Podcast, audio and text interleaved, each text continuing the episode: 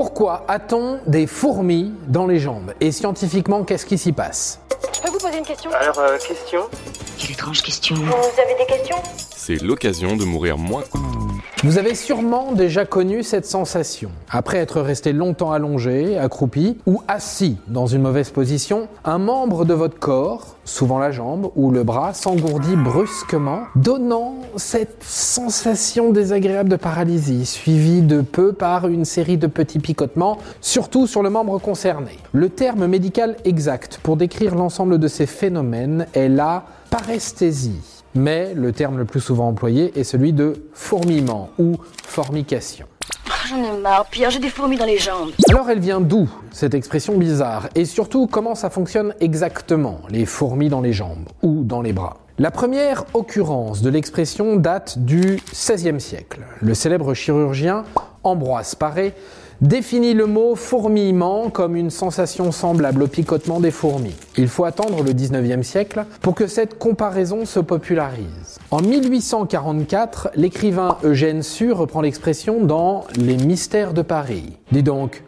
le temps passe et j'ai des fourmis dans les jambes, disait-il. Alors ça vient d'où cette étrange sensation? En fait, tout est une question de circulation sanguine. Vous le savez sûrement, votre corps a tout le temps besoin d'être oxygéné. C'est le rôle du réseau artériel qui transporte le précieux sang chargé en oxygène du poumon au cœur, puis du cœur vers l'ensemble des organes et les muscles. Le sang, vidé de son oxygène, retourne au cœur, puis au poumon en empruntant les veines. Le même sang coule dans mes veines.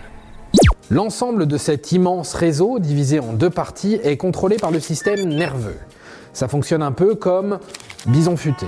Lorsque la circulation est ralentie quelque part, le cerveau le sait et réagit immédiatement en envoyant un signal d'engourdissement. L'apport en oxygène diminue dans cette partie du corps. Il est temps de changer de position. Le temps que la circulation sanguine se rétablisse normalement, il se passe une sorte de bug. Le cerveau est désorienté et les nerfs sensitifs de la zone concernée envoient une série de signaux contradictoires en rafale. Ça va? En fait, non. Non, là ça va pas. Non.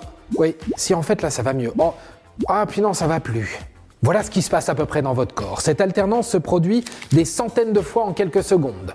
Ce sont les fameuses fourmis que vous sentez grimper partout sur votre jambe. On l'appelle la fourmi.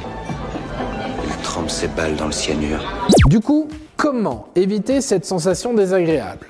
À défaut de pouvoir se passer de circulation sanguine, on peut toujours la favoriser. Éviter de rester dans la même position trop longtemps déjà, bien s'étirer, se masser ou se faire masser pour les plus chanceux, mais aussi appliquer de la chaleur sur un membre engourdi. Faire du sport, avoir une alimentation saine et équilibrée permet aussi de favoriser votre circulation sanguine et d'éviter les fourmis.